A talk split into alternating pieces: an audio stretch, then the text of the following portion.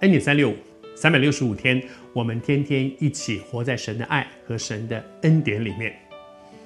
昨天跟你分享到说，耶稣第三次向人预言说，他要为我们的罪钉死在十字架上。但是在什么样的情况之下之下，他分享了这些，他告诉门徒这些呢？在圣经里面，让我们看到三卷福音书里面都有提到说，在这个之前发生的一件事，就是有一位少年官，一个又年轻又有钱又有地位又有权势的这样一个，在今生来看，他这就是人生胜利组。这么年轻，别人所要的东西他都有了。别人想要有钱，他有了；别人想要有地位，他有了。因为有地位，恐怕也是被尊敬的一个人。而后面讲到说，他是一个做了很多很好的事情的人，大概也是被别人尊敬的人。别人羡慕他，别人尊敬他。像这样一个人，这个人跑来问耶稣说：“我可以做什么才能够承受永生？这一辈子，他要的东西都有了，他可以。”更往前看，说，那么在永恒里面呢，我应该怎么样在永恒当中才能够享受那个永远的生命呢？而我相信那个时候，在耶稣周围有很多人都有很多，每个人都有自己生命里面的问题啊。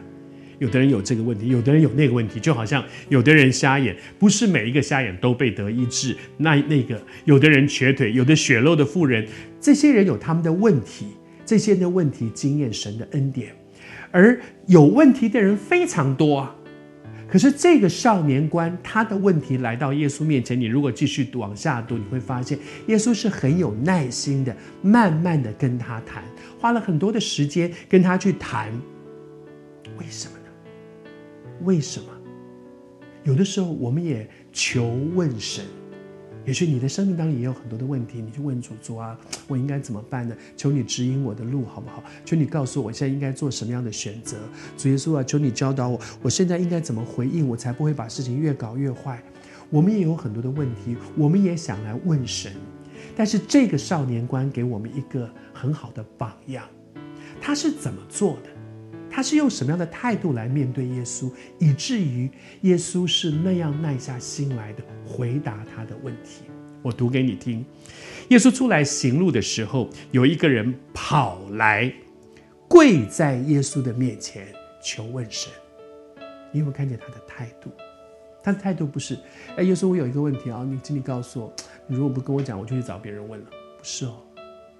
他不是啊，今天为什么很迫切的问，明天又忘了，三天打鱼五天晒网，不是这样的，他是跑来，那个跑是一个迫切，他逮到一个机会，哇，耶稣来了，我一定要去问耶稣，因为我相信耶稣会给我答案，所以他是跑来，是很迫切的，不是好啦，看看啦，如果现在出去看看，有机会的话，我就问问他，不是，他是一个非常迫切的态度，然后呢，他跑来。跪在神的面前，他敬畏神，他知道这一位主可以解答他生命的问题。我也求主恩待我们，你也正在迫切的想要求问神吗？让我们里面有一个迫切的心，让我里面对这一位神有一个信心。因此，我会紧紧的抓住他，不是可有可无，不是你回答我，我感谢你。如果你不回答，我找别人。不是，除他以外别无拯救，紧紧的抓住神。